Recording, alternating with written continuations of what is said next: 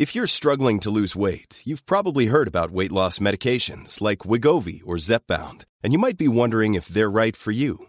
Meet PlushCare, a leading telehealth provider with doctors who are there for you day and night to partner with you in your weight loss journey. If you qualify, they can safely prescribe you medication from the comfort of your own home. To get started, visit plushcare.com slash weight loss. That's plushcare.com slash weight loss. plushcare.com slash weight loss.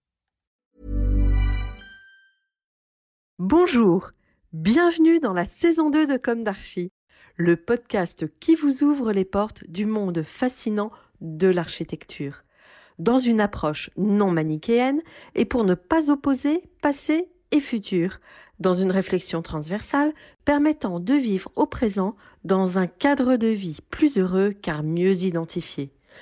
Carpe diem. Je suis Anne-Charlotte, chroniqueuse du podcast, accompagnée de l'ingénierie son pour vous offrir le meilleur. Merci et heureuse de votre fidélité. Maintenant, place au talent. Bienvenue dans Comme d'Archie. Chers auditeurs, ravis de vous retrouver aujourd'hui en compagnie de l'agence Brenac et Gonzalez et Associés, implantée 36 rue Déjeuneur dans le deuxième arrondissement de Paris, dans d'anciens ateliers de vêtements. Bonjour Jean-Pierre Lévesque, bonjour Guillaume Maréchaux, bonjour, Emmanuel Pierson. Vous êtes venus à trois aujourd'hui, c'est formidable. Bienvenue dans Comme d'Archie. Vous êtes architecte associé et comptez parmi les cinq dirigeants de l'agence Brenac et Gonzalez et Associés, fondée au début des années 1980. À l'origine, il y avait pour associés Olivier Brenac et Xavier Gonzalez. Aujourd'hui, l'agence représente un effectif d'une cinquantaine de collaborateurs avec à sa tête cinq dirigeants. Nous nous connaissons déjà, puisque récemment je vous ai interviewé pour la revue Archistorm numéro 102, mai-juin 2020, afin de publier un papier dans la rubrique bien connue Portrait d'agence. Le contexte est différent aujourd'hui, tout de même, je profite de cette occasion pour vous présenter à nos auditeurs en citant des passages de l'article. Un éveil permanent de la curiosité, Xavier Gonzalez a une incidence toute particulière sur cet état d'esprit, par sa volonté qu'aucun projet ne soit le recommencement d'un projet précédent. Apte à aborder toutes sortes de programmes, il se confronte, donc vous, à l'échelle urbaine depuis une dizaine d'années. Très attaché à la notion d'épanelage, il travaille en priorité la masse, l'articulation avec le proche, le lointain, les vues, le rez-de-chaussée, le rapport au ciel, le relief de la façade. Ensuite, les matériaux sont envisagés. La quête d'invention qui s'exprimait déjà au cœur du premier projet de Sergi, le gros caillou, revient comme un leitmotiv au sein de la production de l'agence, laquelle est passée de la commande exclusivement publique à la commande privée, s'appuyant habilement aujourd'hui sur ces deux manières très différentes de travailler. On va commencer comme d'habitude par le début. Quels sont vos parcours respectifs, votre jeunesse, où s'est ancrée votre envie d'architecture, vos études?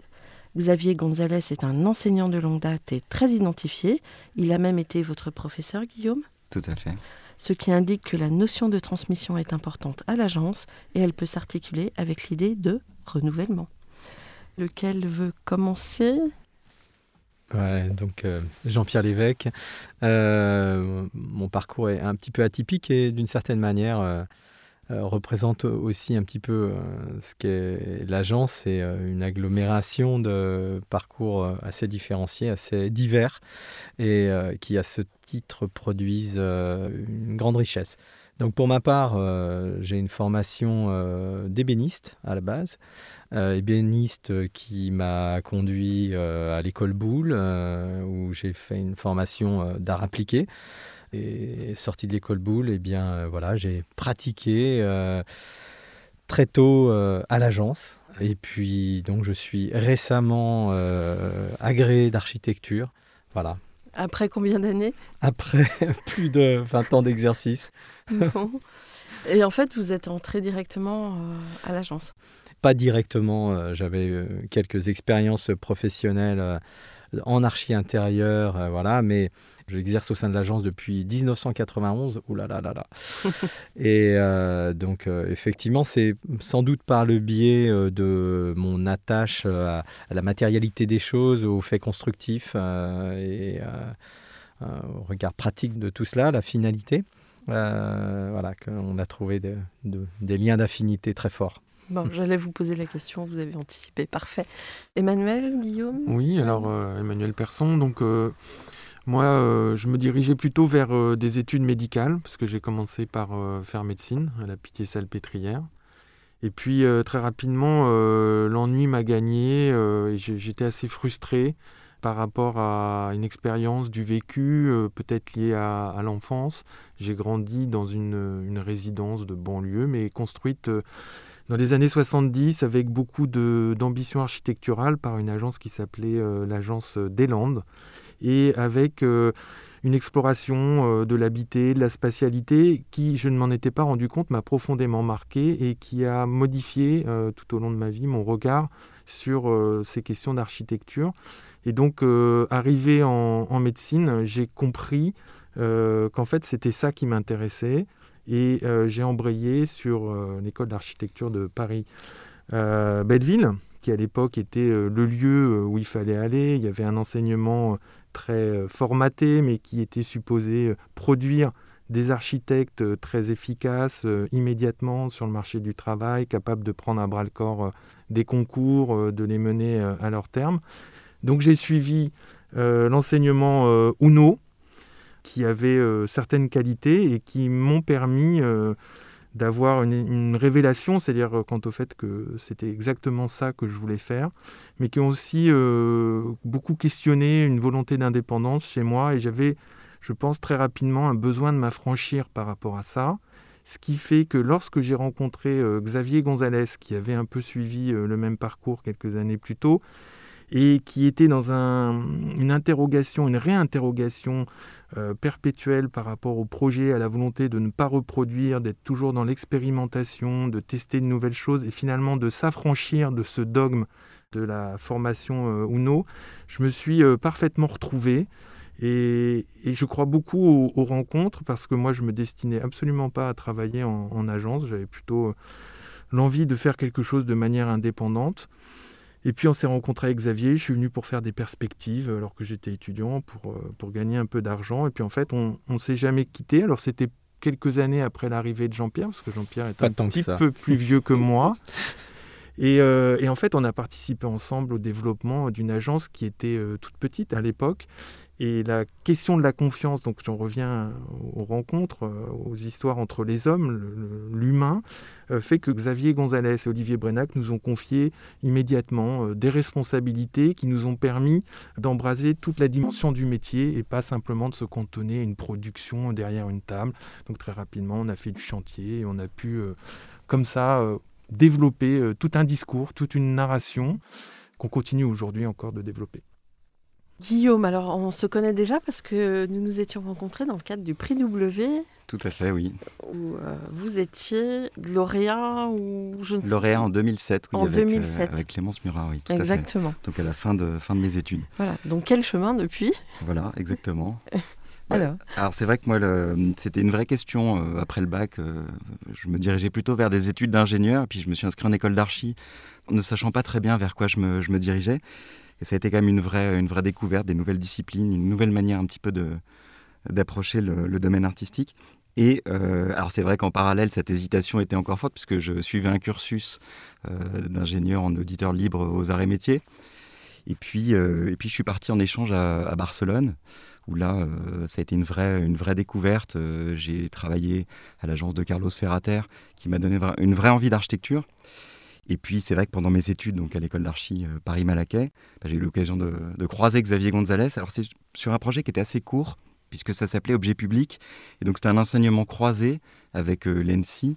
Donc, lui était enseignant. Lui hein. était enseignant. Mm. Et euh, ce que j'avais trouvé très, très intéressant, c'était il y avait la, question du, du, mobilier urbain, le questionnement, l'approche théorique, et avec une concrétisation qui était par la fabrication de prototypes, une exposition au pavillon de l'Arsenal. Et finalement, à chaque fois, cette idée, on expérimente et on met en œuvre cette pratique. Donc ça m'a beaucoup intéressé. ce qui m'a donné envie, sortie de mes études, d'aller travailler à l'agence. Et alors, quand je suis à l'agence, un peu comme un rite initiatique, j'ai premier concours, c'était un, projet comme ça d'immeuble villa, un peu dans la continuité du premier projet de, l'agence. Et donc, donc ça, c'était en 2008. Et puis depuis, bah, beaucoup de projets, des rencontres, une vraie, euh, vrai travail d'échange, de, confiance, de générosité entre nous. Et donc avec la forme de, reconnaissance. Et donc depuis, euh, depuis trois ans, euh, on arrivé dans l'agence comme, comme associé. D'accord. Mais vraiment cette envie d'architecture au départ? Cette envie d'architecture au départ, ça passait par le, par le dessin, puis l'idée aussi de... L'architecture, c'est une forme de, de découverte. C'est-à-dire que c'est toujours quelque chose que l'idée d'aller découvrir un nouveau bâtiment, de, comprendre comment ça a été pensé, comment ça a été imaginé, l'histoire qu'il y a derrière, c'est toujours quelque chose qui me fascine. Mm. Et Jean-Pierre, l'élément déclencheur? Alors l'élément déclencheur, euh, je, ne saurais même pas le situer dans le temps. En fait, euh, pour, pour ma part, j'ai jamais eu l'impression d'avoir véritablement fait de choix en quoi que ce soit. C'est comme une espèce de, de, de, rivière euh, qui s'écoule. Voilà. Mon, père était carrossier et mon grand-père avant lui était carrossier à l'époque, tenez-vous bien, où les voitures étaient en bois. Et donc il avait une cassette d'outils absolument euh, fantastique qui a baigné toute mon enfance. Et je rêvais de savoir euh, qu'est-ce que l'on pouvait fabriquer avec ces outils. Donc je me suis longtemps entraîné dans l'atelier de mon père. Et puis c'est ce qui ensuite euh, a, fait naître chez moi l'envie justement de, travailler le bois. Et, ainsi de suite. le bois m'a fait découvrir les arts appliqués etc., etc. Euh, je suis venu à Paris, à l'école Boulle, et puis euh, là, l'architecture intérieure. Euh, très rapidement, cette question du design d'espace, bah, pour moi, n'avait pas de sens contenu entre quatre murs. Et c'est vrai que j'ai trouvé au sein de l'agence, c'est marrant, le premier projet sur lequel j'ai travaillé, c'est le projet de la crèche des amandiers. Et effectivement, j'ai abordé ce sujet avec Xavier Olivier par le biais de l'architecture intérieure. Et puis très rapidement, les choses euh, ont, largement débordé euh, pour gagner euh, un peu tous les champs de la conception. Ce qui est formidable, Emmanuel le rappelait, c'est cette espèce de confiance dans le lien, dans l'interaction que l'on peut avoir, où assez rapidement la, voilà, la, question du, collectif en tant que ferment de, l'architecture est très vite apparue, collectif qui est fait bah, d'une diversité de savoir-faire, d'une diversité de compétences, de sensibilité. Euh, voilà, et je pense que ce qui caractérise un petit peu notre travail à tous, c'est cet intérêt pour euh, toutes les échelles, toutes les euh, possibilités d'architecture, de la poignée de porte jusqu'à l'espace de la ville et au-delà. Est-ce que pour boucler la boucle, Comment vous relateriez la fondation de l'agence par euh, et Gonzalez en fait? Est-ce que vous pouvez parler en leur nom Oui, parce qu'on euh, on a, beaucoup évoqué le, sujet et, voilà. J'ai l'impression que c'est un petit peu du, du, même ordre, c'est-à-dire qu'il y a cette envie d'architecture qui a surgi très très tôt, et puis euh, une énergie folle qui a conduit notamment euh, Xavier Olivier, alors que Xavier n'avait pas terminé ses études, à, répondre à des, concours et des commandes publiques, notamment euh, le, projet de Sergi, et donc de produire des, idées tellement intéressantes qu'ils se sont retrouvés lauréat de, ce concours euh, qui débouchait sur une, construction. Et donc euh, voilà, l'agence est, née euh, un petit peu avec la nécessité de se confronter tout de suite à l'acte de construire. tout en ayant ce pied dans la théorie de façon assez permanente pour le coup, c'est effectivement un acte un peu fondateur. Et puis ensuite, bah, les projets se sont suivis.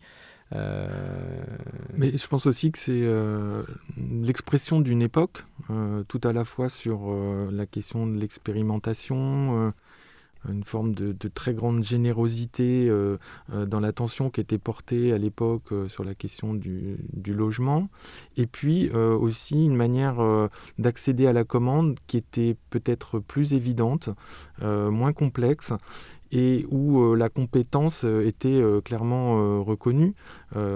Aujourd'hui, aucune jeune agence qui se constitue ne peut accéder à des projets euh, de cette taille-là euh, sur euh, une première commande.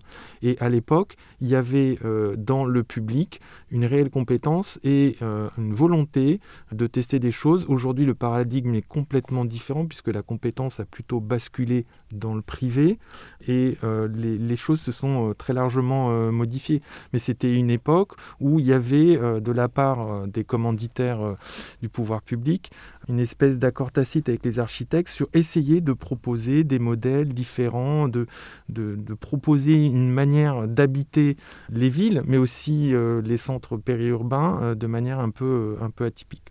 Mais aujourd'hui, on parle beaucoup d'innovation, mais finalement, dans ce que vous racontez, euh, on a l'impression que l'innovation, elle était peut-être plus forte à cette époque que maintenant. Alors, euh, si on se place strictement sur la question du logement, il y a eu une espèce de régression dans la fin des années 80, début des années 90, quand euh, la promotion privée a repris la main sur euh, ces problématiques de logement, avec des productions de logements beaucoup plus codifiées, beaucoup plus résidentielles, compartimentées, où la question de la sécurité, de la clôture venait complètement parasiter toute notion du vivre ensemble. On construisait des cellules, mais qui n'entretenaient pas de relations les unes avec les autres. Et puis est arrivée dans les années 2010-2015 euh, la volonté de revenir à une forme d'expérimentation parce qu'on était face à une forme d'échec et on voyait ce que produisaient euh, les, bâtiments de, logement. Et euh, est arrivée cette idée des grandes consultations, réinventer Paris, inventer la métropole. Et là, d'un seul coup, la promotion privée s'est mise en tête d'innover à tout va. Il y a eu une espèce de basculement où on est passé d'une vision très rigide du logement le jour-nuit, euh, codifié par la réglementation, mais aussi par euh, des produits financiers que vendaient euh, les promoteurs, à une espèce d'ouverture, genre lâchez, lâchez-vous, et puis essayer de proposer un maximum de choses. La problématique, c'est qu'on ne peut pas raisonner comme ça de manière aussi brutale. Il y a des temps euh, nécessaires pour faire évoluer les idées, euh, adapter euh, la pensée, l'économie aussi du projet. Et c'est très regrettable que de voir que parmi tous ces projets, très peu ont abouti. Mais je crois que les négociations sont compliquées. C'est très compliqué. Bon, et puis la, la conjoncture n'est pas favorable. Oui. Après, euh, cette question euh, relative au logement et à l'invention typologique, euh, on le voit bien, elle ne peut pas être prise en charge par le privé très sincèrement. voilà. et ce qui distingue effectivement l'époque de la fondation de l'agence de, ce que l'on vit aujourd'hui, c'est que aujourd'hui la construction de logements sociaux est en berne relativement à la construction de logements privatifs. Et euh, on le voit bien, euh, c'est le, lieu de l'invention, il est au niveau du logement social, il n'est pas au niveau du logement privatif. Parce que les contraintes euh, en termes de, produits logement, parce que dans ce cadre-là, le, logement est un produit qu'il faut vendre. Oui, la rentabilité. Mmh. Donc les, inventions, elles se retrouvent par exemple chez Abix, qui invente non pas du, du, logement en tant que tel, mais une offre made by yourself en quelque sorte, où euh, chacun va euh, comme ça définir son propre logement, et puis l'architecte n'est plus que l'agglomérateur. Je trouve que c'est une version un peu dévoyée de ce que de ce qu'est l'invention en architecture. Ça corrobore un petit peu une espèce de dérive des temps présents où chacun a son mot à dire sur toute chose et plus personne n'est spécialiste de quoi que ce soit finalement, euh, l'expert du logement devient euh, euh, l'habitant parce qu'il a ce besoin à, satisfaire. Et donc, bah, l'architecte voilà, est un petit peu passé au second rang. Vous, vous parlez du volume capable, par exemple? Exactement. Mmh. Et donc, bah, en l'occurrence, on voit bien que cette vision, à mon sens, est erronée. J'en veux pour preuve l'opération. Je vais faire de, la, promotion d'autres architectes, mais euh, j'en veux pour preuve l'opération de Sophie Delay euh, qui a été primée euh, récemment et qui parce qu'elle est dans une opération de logement social, euh, a cette faculté à inventer des typologies qui euh, vont permettre une évolution de la famille au sein d'une même entité euh, définie, avec une chambre qui va tour à tour devenir le salon qui va s'ouvrir sur le séjour, ou bien une chambre d'enfant, ou bien un bureau. Enfin bref, une véritable invention typologique qui, à mon sens, est difficilement réalisable dans le cadre du logement privé. Euh, qui représente euh, la plus grande partie de production de logements aujourd'hui en France. Mais alors, il faudrait qu'ils fassent quoi, euh, ces promoteurs pour, bah, on, peut peut-être imaginer que la situation actuelle bouleverse un peu tout ça, puisque la préoccupation de l'espace extérieur, mais il y a la partie vraiment inhérente à l'espace privatif, mais il y a aussi tous ces lieux de rencontre. On voit bien dans les périodes de, de confinement ces lieux finalement qui sont pas très définis, mais qui pourraient apporter des usages divers, que ce soit les, parties communes euh, bien éclairées, c'est-à-dire que l'escalier un petit peu plus dimensionné pour qu'on ait envie de le prendre, des terrasses partagées, tous ces éléments-là dont on parle assez souvent, mais il de voir comment tous ces espaces en plus peuvent venir enrichir un logement et, donner finalement des, lieux pour que euh, le bâtiment ne soit pas uniquement la cellule euh, de la sphère privée, mais qui est finalement cette, cette porosité entre l'extérieur et l'intérieur qui se fait pour des jardins, mais pour aussi des espaces privatifs. On peut imaginer que ces éléments-là peuvent euh, un petit peu bouleverser comme ça les codes. Euh, oui, et puis ce qui permet aussi de redonner un peu d'espace parce que il y a aussi le, problème de la surface dans l'habitat. Tout à fait, mais je, pense que ce, dont parle Guillaume est essentiel. C'est-à-dire que le, logement ne se limite plus simplement à, la superficie de la cellule et qu'on peut... Euh, occuper euh, de manière temporaire et consentie euh, des communs au sein euh, d'un immeuble à condition que la question du vivre ensemble ne soit pas imposée. C'est-à-dire créer les conditions pour que les gens puissent se l'approprier et ne pas l'imposer. Et on l'a développé à travers différents projets, notamment sur Chapelle Internationale, où finalement les parties communes sont devenues une espèce de pièce partagée à chaque étage entre les appartements. Euh, pièce particulièrement plaisante parce que traversante, donc éclairée sur ses deux faces, qui permet d'accéder à un escalier qui est extérieur. Donc d'un seul coup, on renoue avec l'envie d'emprunter l'escalier puisqu'on n'est pas confiné dans un volume de 2,80 m par 2,80 m dans l'obscurité avec des prestations super moches. On monte, ça devient presque un parcours de santé. Et d'ailleurs, on a rencontré des habitants qui nous disaient bah, Je prenais jamais l'escalier et maintenant je le prends parce que c'est agréable. Et puis je découvre des belles vues sur la ville. Donc il y a, cet aspect-là. Et puis cette pièce-là, dans le confinement, elle s'est révélée être un merveilleux euh, lieu de rencontre dans l'idée d'un confinement à l'étage et non plus à l'appartement, où les enfants entre différentes familles se retrouvaient euh, dans ce couloir, qui est plus une, pièce habiter, euh, pour jouer, pour partager, les parents aussi. Et il y a la possibilité aussi d'y annexer euh, des fonctions euh, complémentaires, un petit espace qui peut devenir une buanderie, qui peut devenir une terrasse partagée, mais à l'étage. Et donc, en occupant comme ça des surfaces qui sont déjà comprises dans l'équation financière du bâtiment, qui existent déjà. Il faut bien desservir les appartements, mais simplement en venant les qualifier, les enrichir, je pense qu'il y a véritablement matière à créer quelque chose d'innovant euh, dans euh, les, logements d'aujourd'hui.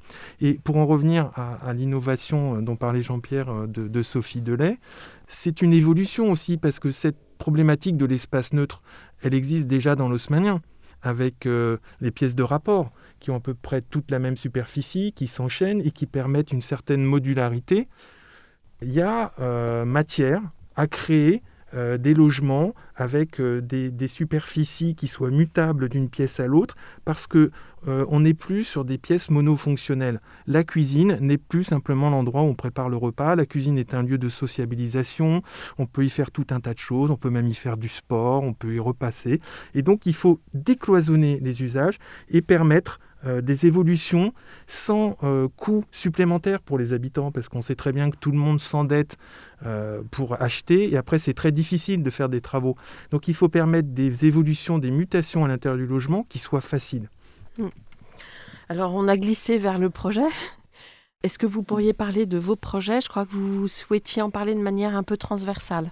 Oui, absolument. Euh, en fait, euh, ce qui nous intéresse euh, aujourd'hui à l'agence, bien évidemment, c'est d'être au travers de notre pratique au sein des débats qui animent la profession et la société tout entière. Euh, et à ce titre, euh, donc, euh, bah, pour nous, il y a cette question relative à, l'empreinte carbone des bâtiments que l'on construit. Ça nous emmène directement vers une question d'efficience constructive. Donc une réflexion sur les modes constructifs et la matérialité. ça c'est un point d'entrée qui, pour nous, est très important. Il y a également, effectivement, comme le soulignait Emmanuel, la question des usages. Euh, qui, alors pour le coup, est, transversale un petit peu à, tous les programmes auxquels nous sommes confrontés. Et puis en dernier lieu, euh, la place de nos bâtiments euh, dans la ville, parce que l'agence a une, une production d'équipements publics également très importante. Et, et, à ce titre, l'actualité brûlante nous, nous, renvoie à des équipements scolaires que, que, nous, que nous avons construits. nous sommes très fiers euh, parce qu'ils représentent justement euh, des sanctuaires de la République. Voilà, donc c'était un petit peu sur euh, cette thématique que l'on souhaitait hmm. intervenir. Guillaume? Oui, sur la question de la matière constructive, c'est vrai qu'il y a à l'agence vraiment cette cette appétence pour le faire. C'est l'obsession du détail et de sa réalisation. Et donc ça pose la question bah, de, la, pertinence du juste matériau, du, bon choix constructif. donc on a un projet actuellement qui est à ici les Moulineaux, qui est en chantier. Donc c'est un programme mixte d'imbrication d'une école maternelle de 12 classes et d'une opération de logement, donc d'une centaine de logements pour Seine-Ouest Habitat. Et l'idée, c'était bah, de travailler programme mixte, imbrication de matériaux mixtes, et donc sur le socle que constitue l'école, construit et réalisé en béton, on vient développer sur, une, euh, sur neuf niveaux deux plots de logement tout en bois. Et donc l'idée, c'était pas euh, le bois pour le bois, mais avec cette idée volonté forte du maître d'ouvrage, donc bailleur social, avec cette idée de, de bâtiment bas carbone, de bâtiment biosourcé. Donc finalement, la stratégie du bois était, était la bonne. Et puis l'idée aussi, qui dit imbrication de programmes complexes, c'est imbrication structurelle. Et, ça nous permettait d'avoir euh, un bâtiment qui est relativement léger, malgré son nombre d'étages, qui vient s'imbriquer sur, sur l'école et de gagner un temps de montage assez intéressant par rapport à une problématique pour la ville d'une livraison d'une école à échéance relativement courte dans un quartier puisqu'on se situe dans la Léon Blum, proximité de la nouvelle euh, gare de la ligne 15, euh, 15 Sud. Vous souhaitiez enchaîner sur, sur vos thèmes? Euh, oui, tout à fait. Emmanuel, euh, tu veux nous parler un petit peu de... Oui, des, usages. Alors les usages, euh, on est dans une époque un peu particulière, un, peu sombre, mais qui peut-être aura servi de catalyseur. Je pense que cette expérience du confinement, qu'on a tous vécu, des échelles différentes, dans des conditions de confort différentes, nous ont quand même largement euh, amené à nous interroger sur euh, comment travailler à la maison, ou comment vivre au travail, ou comment appréhender son environnement immédiat qui fait le quotidien. Donc euh, là, en l'occurrence, c'était nos, appartements. Et ça nous a permis de comprendre qu'aujourd'hui, ce home sweet home, il n'était pas si idéal que ça et qu'il y avait tout un tas de choses qui s'étaient dévoyées au fil du temps, et ça rejoint ce que l'on disait tout à l'heure sur la question de l'innovation typologique qu'on avait perdu un petit peu euh, le fil de l'occupation, des usages, de la mesure de l'homme, de l'ergonomie euh, au sein des logements, et que beaucoup en ont souffert. Malheureusement, ce sont les plus démunis qui en ont le plus souffert parce qu'ils sont dans des surfaces très compactes à, plusieurs. Donc il y a euh, l'opportunité de se saisir de ce bouleversement pour repenser la conception du logement par les usages. Ce qu'on faisait très bien, c'était euh, le typomorpho. Euh, et puis c'est devenu totalement tabou. et avec l'avènement des AC au début des années 2000, on s'est mis à faire du morpho-typo. Et qui est devenu progressivement du morpho-morpho. C'est-à-dire qu'on concevait et on conçoit toujours des objets architecturaux, alors avec un travail sur les panelages, la morphologie extrêmement intéressant, mais que seulement après, on se pose la question de ce qu'il va y avoir derrière. Et donc ça donne naissance à des logements parfois euh, tarabiscotés, euh, difficilement habitables. Et cette problématique, elle se répète même à l'échelle des façades, c'est-à-dire que le positionnement de la fenêtre dans la pièce n'est plus guidé par l'usage qui sera fait par l'habitant depuis l'intérieur, mais dans une, logique de composition de façade. Alors quand dans l'Osmania on est sur une trame très neutre, c'est facile, mais quand on est dans des architectures plus composées, on contraint énormément euh, les différents modes d'habiter. Et puis on a cette carence énorme en matière d'espace extérieur, qui est une véritable problématique aujourd'hui dans les, projets parce que le dumping du foncier, l'augmentation des coûts de construction font que ça coûte cher et on parlait de la frugalité, on n'a pas envie de rapporter trop de choses, trop de matériaux dans les façades qui soient inutiles.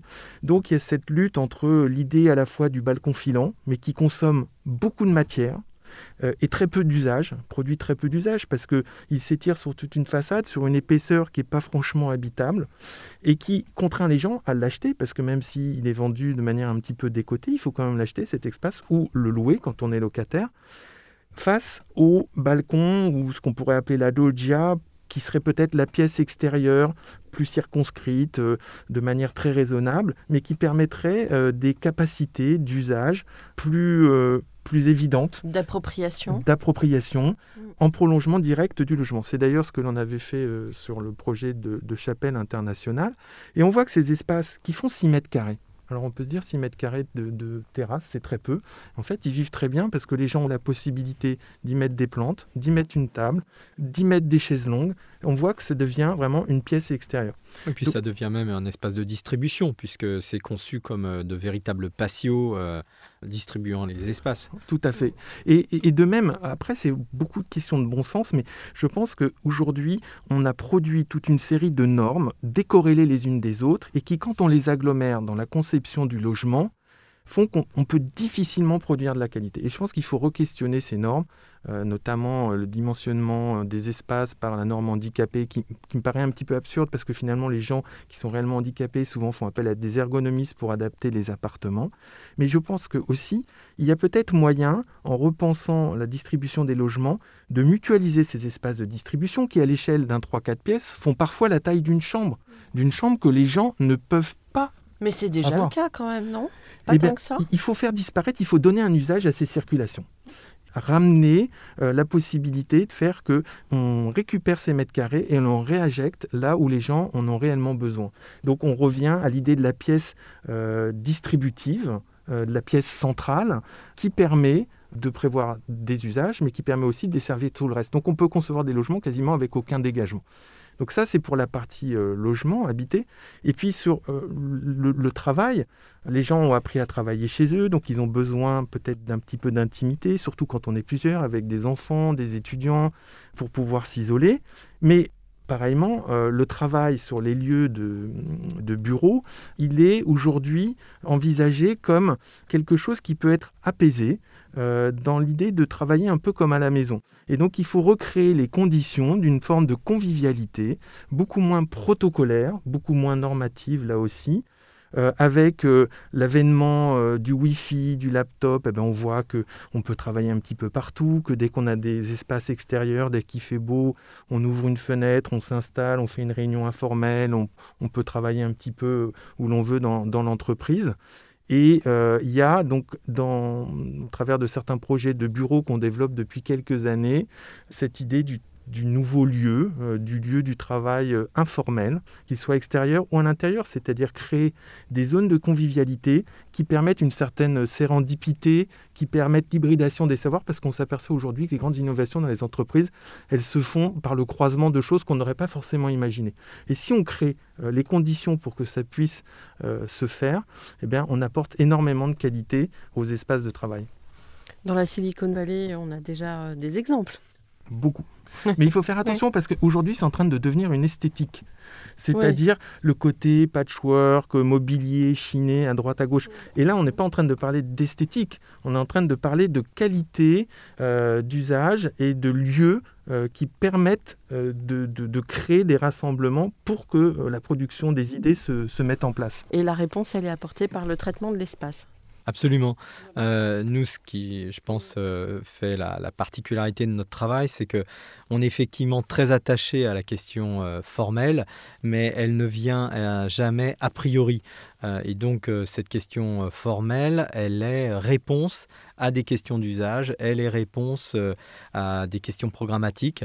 Et c'est en cela que on fait une architecture bas carbone, c'est qu'à aucun moment on, on, est effectivement dans le geste architectural, on a la nécessité d'être dans, dans une forme d'efficience Mais cette efficience, elle nous pousse à être dans un rapport euh, minimax, c'est-à-dire que le, dessin de nos bâtiments, euh, avec un minimum d'efforts constructifs, euh, se doit de produire le maximum d'émotions, le maximum d'usage. voilà, c'est cette forme d'efficience que l'on recherche.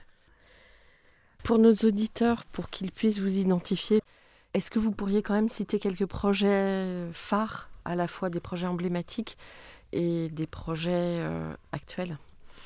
Alors on a un, projet là qui est en construction à Montpellier, juste derrière la gare Saint-Roch. Donc là c'est un projet, euh, c'est un programme mixte, un peu complexe. On a un immeuble de bureaux sur un socle commercial et, euh, et une tour de logement, alors tour d'une cinquantaine de mètres, où là on, a vraiment travaillé tout un rapport à l'extérieur. C'est vraiment le côté très méditerranéen de l'agence avec des espaces extérieurs qui sont des grands balcons filants en courbe croisés d'un niveau sur l'autre c'est un petit peu l'évocation vraiment de l'intérieur, l'extérieur. C'est-à-dire que les surfaces des logements euh, sont aussi grandes que les surfaces extérieures. Donc ça, c'est un projet qu'on est en train de développer. Et il a un nom?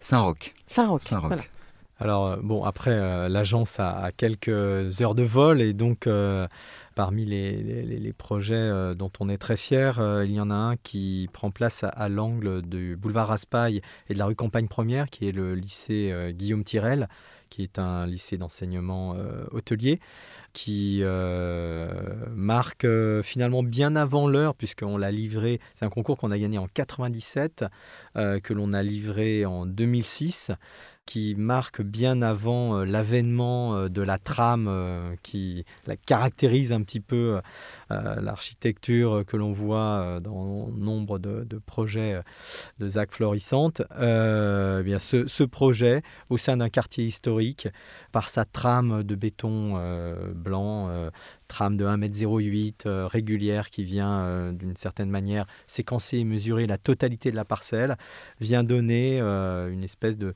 dose d'abstraction, mais encore une fois liée à, son implantation, au quartier dans lequel elle, prend racine puisqu'on est face à un bâtiment dont la façade avait été créée pour l'exposition universelle du 1900 et qui justement lui donne la part belle. Voilà, ça c'est un projet emblématique de l'agence. Emmanuel, vous souhaitiez ben, parler d'un projet? Oui, euh, on va livrer là, très prochainement à Marseille, euh, sur le secteur Euromed, euh, trois, trois tours de logement qui en fait ne sont qu'un seul et même bâtiment. C'est-à-dire, c'est une barre verticale refragmentée en, en trois tourettes qui s'adossent les unes aux autres. Et je parle de ce projet parce qu'il illustre euh, la, résilience, alors bon, c'est un mot qu'on emploie beaucoup en ce moment, mais dont doit faire preuve l'architecte. C'est un projet qui a mis presque 7 ans à sortir, euh, qui a vu euh, son budget passer de 17 millions à 15 millions, puis à 13, puis à 11 millions. et il a fallu faire preuve d'intelligence dans la conception, de rationalité dans la conception, mais sans perdre la volonté qui est propre à l'agence de raconter une histoire. Chaque projet chez nous raconte une histoire qui est toujours différente. Et là, cette histoire, c'est l'histoire des cabanons, assez caractéristique euh, de la côte euh, méditerranéenne. Cette idée de l'autoconstruction euh, pour s'approprier un fragment de paysage, un peu d'extérieur.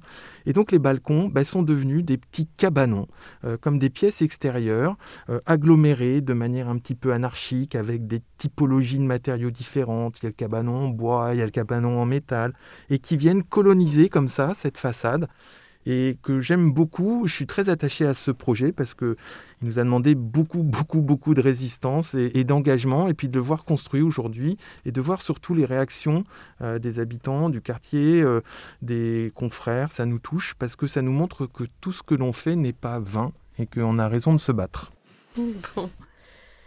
Est-ce qu'aujourd'hui, vous avez le sentiment d'avoir accompli ce que vous imaginiez à la sortie de l'école? Alors, je sais pas, vous pouvez répondre collectivement ou individuellement. Euh. non? Euh, On est des faiseurs d'espace. Je dis toujours à mes étudiants qu'il y a une très grande différence entre l'espace et la spatialité, que la spatialité, c'est l'espace enrichi par l'émotion, la lumière. Et à ce titre, euh, les programmes que nous traitons, nous essayons de, leur donner une poésie. Euh, à titre personnel, aujourd'hui, ce qui me manque peut-être, c'est euh, la réalisation d'un musée ou d'un bâtiment qui traite euh, de manière un peu plus abstraite de la spatialité à l'état pur. où on ne soit pas contraint par un programme trop restrictif. Et ce qui compte, c'est que le bâtiment soit œuvre au même titre que les œuvres qu'il va accueillir. Voilà, ce, travail sur l'espace un peu plus radical, c'est quelque chose qu'on aime. Euh, on fait euh, des projets d'idées à l'agence, on, fait parfois séminaires euh, autour du projet idéal qu'on s'inventerait. À chaque fois, on se dit qu'on va faire des concours internationaux ouverts pour se stimuler, puis la réalité fait qu'on n'a jamais le temps de le faire. Ah oui, c'est. Alors après, c'est vrai qu'on a la chance d'avoir accès à une diversité de programmes assez importante. On a beaucoup parlé euh, d'opérations de logement, d'opérations de bureau. Euh, voilà. Euh, on fait également beaucoup d'équipements et ça, pour le coup, c'est une vraie chance parce que c'est aussi la place de l'architecture dans la ville. nos équipements publics, c'est aussi des, jalons particuliers et à ce titre, l'attention que l'on met dans, les projets trouve tout son sens. Hein, et ce que, voilà, ça nous met encore une fois au cœur de de cette chose commune, de, la chose publique. Euh, et la ville, euh, bah, finalement, c'est aussi ça. Hein. c'est euh, une espèce de continuum qui est fait de fractions, de, de quartiers différents et, au sein duquel, et eh bien voilà, les zones de représentation de ce que nous sommes tous ensemble prennent tout leur sens. Donc effectivement, les, les écoles, les médiathèques, les, voilà, tous les équipements publics, c'est quelque chose qui nous intéresse fondamentalement. maintenant, pour sur ce que disait Emmanuel, effectivement, on est euh, ici dans des, programmes euh, très, euh, très pragmatiques, hein, où voilà, on a des liaisons fonctionnelles fortes et où le bâtiment se doit d'être une réponse fonctionnelle avant tout programme qui est posé. Et donc l'architecture, finalement, c'est euh, ce qui, en définitive, euh, n'est pas donné dans le programme, mais qui est bien évidemment attendu, euh, au sens où bah, c'est un peu la cerise sur le gâteau qui va faire que bah, on va oublier le programme. Voilà. Et, c'est là où, effectivement, la question d'une œuvre muséale, et pour le coup, serait vraiment de l'ordre d'une chose que on aimerait faire parce que l'architecture, c'est euh, dans ce cadre de programmatique une chose qui est euh, posée avant toute chose. Voilà. Mais euh, cela étant, pour répondre à, votre question initiale, oui, on, a la chance effectivement d'aborder un, très grand nombre de programmes et au sortir de l'école à dire vrai, pour ma part, non, je n'imaginais même pas, vous voyez. c'est clair que notre engagement au sein des, des AC, euh, des quartiers, des lots, des macro-lots, nous a permis de glisser progressivement vers euh, le projet urbain. Alors, euh, on n'est pas full urbaniste, mais c'est des questions qui nous intéressent. Et lorsque nous avons travaillé... Ça devient de plus en plus courant, en fait. moi, au fil des interviews, je m'aperçois que le fait urbain devient vraiment enfin, fait partie maintenant intégrante de toutes les agences. Tout à fait. Mais ce qu'on ressent chez vous, c'est que vous incarnez vraiment la discipline architecturale et ça fait plaisir. Parce que, non mais, euh, enfin, on sent que c'est vécu de manière euh, forte. Avec un, enthousiasme très fort. C'est-à-dire plus que la notion d'accomplissement, c'est vraiment cette idée d'enthousiasme, travailler sur des programmes différents. À chaque fois, c'est une nouvelle équation, des nouveaux éléments, des nouvelles données d'entrée, un, plaisir vraiment. Déjà travailler ensemble, mais aussi à travailler sur ces nouveaux programmes. Mm. c'est vrai, avec cette idée de l'objet muséal qui serait un peu l'expression de l'architecture absolue. Je me souviens que quand je vous avais interviewé, vous me le disiez. Alors ah on lance un, appel, un musée pour Brenac, Gonzalez et associés.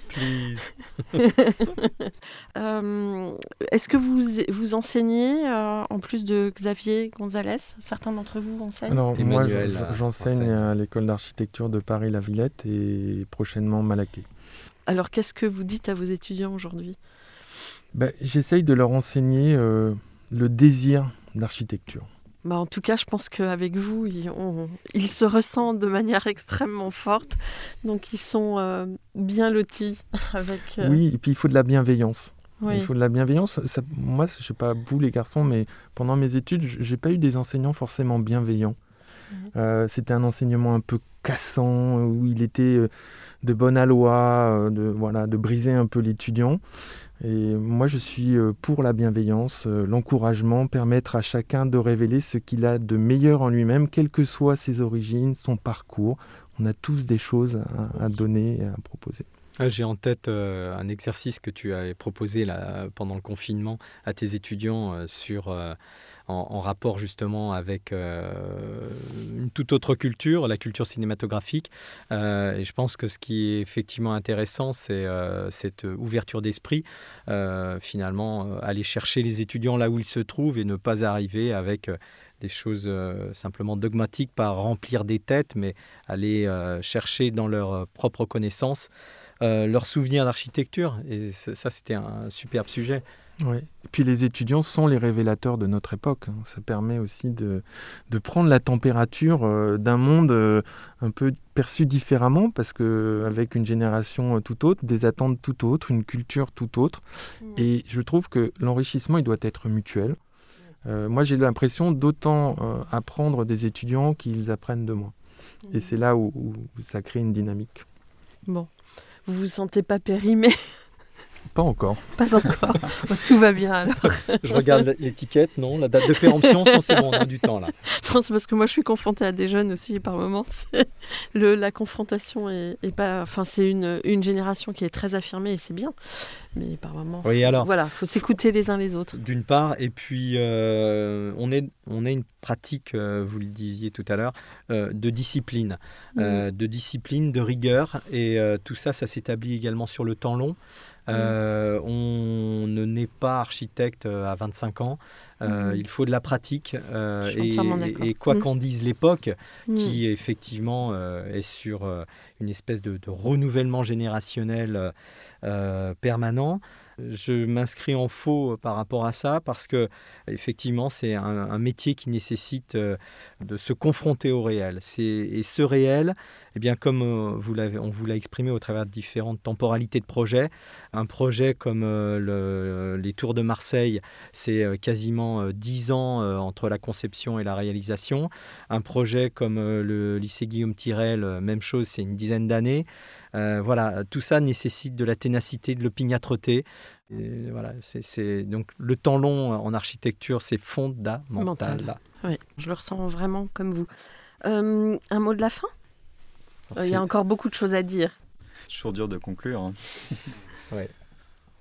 Non, non, mais on peut peut-être dire que l'architecture, c'est une histoire d'homme. Et d'hommes au sens où euh, il a fallu qu'on se rencontre, euh, qu'on se complète, mais qu'aussi euh, d'hommes qui fabriquent nos bâtiments, qui ont un savoir qui n'est pas le nôtre, qui est très respectable, qu'il faut choyer, cultiver, d'hommes qui vont utiliser ou habiter nos, bâtiments.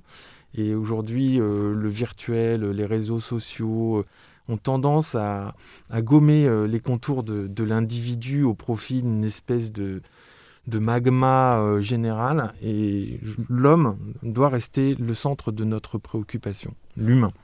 Vous êtes d'accord avec cette euh, totalement euh, évidemment évidemment totalement d'accord et j'aurais tendance à dire que aujourd'hui l'architecte en tant que personne sociale est tout à la fois quelqu'un qui est désiré et on le voit bien hein, ces métiers-là euh, sont des métiers qui suscitent de l'engouement, euh, mais pour autant, euh, on voit bien également que dans la pratique, c'est un profil atypique qui a du mal à trouver sa place dans une société qui n'a de cesse de systématiquement mettre les personnes dans des cases et finalement ce trublion qui est capable tout à la fois de converser avec un compagnon sur un chantier, euh, mais également un décideur, euh, un financier, bref, qui est un petit peu ce, ce touche-à-tout, euh, finalement, voilà, a, du mal à trouver sa place et à être reconnu en tant que tel.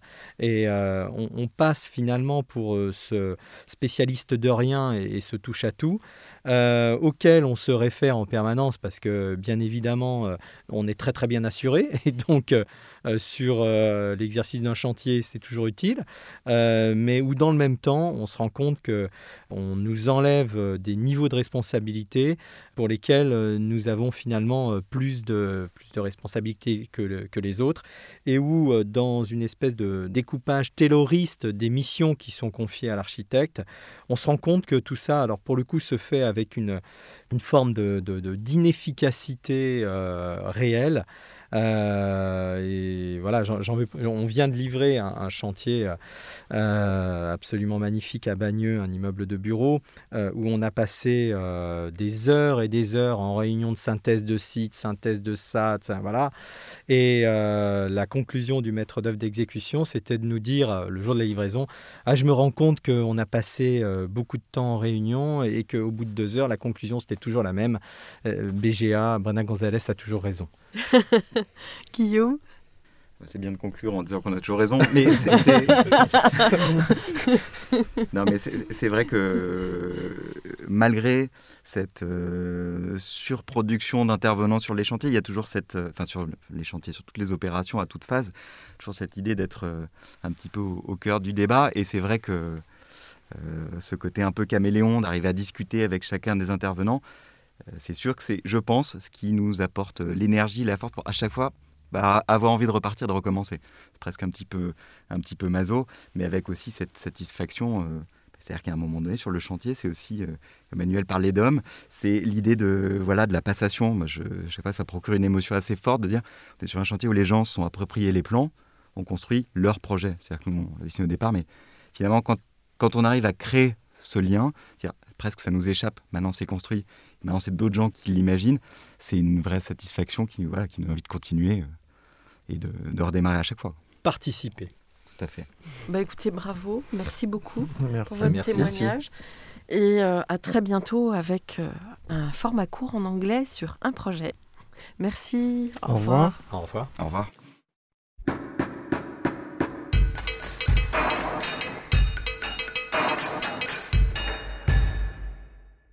Chers auditeurs, merci pour votre écoute. N'oubliez pas de retrouver nos sujets en avant-première sur Instagram à l'adresse comme d'archi podcast. C-O-M-D-A-R-C-H-I podcast. Si vous aimez ce podcast, favorisez sa diffusion en lui donnant 5 étoiles sur Apple Podcast, plus un petit commentaire, ou sur votre plateforme de podcast favorite. Et surtout, abonnez-vous pour écouter tous nos épisodes gratuitement. À bientôt, et d'ici là, Prenez soin de vous. When you make decisions for your company, you look for the no-brainers. And if you have a lot of mailing to do, stamps.com is the ultimate no-brainer. It streamlines your processes to make your business more efficient, which makes you less busy. Mail checks, invoices, legal documents, and everything you need to keep your business running with stamps.com. Seamlessly connect with every major marketplace and shopping cart Schedule package pickups and see your cheapest and fastest shipping options from different carriers. With rates up to 89% off USPS and UPS rates. And with the Stamps.com mobile app, you can take care of mailing and shipping wherever you are. Make the same no brainer decision as over 1 million other businesses with Stamps.com. Sign up with Code PROGRAM for a four week trial, plus free postage and a free digital scale. No long term commitments or contracts. That's stamps.com. Code program.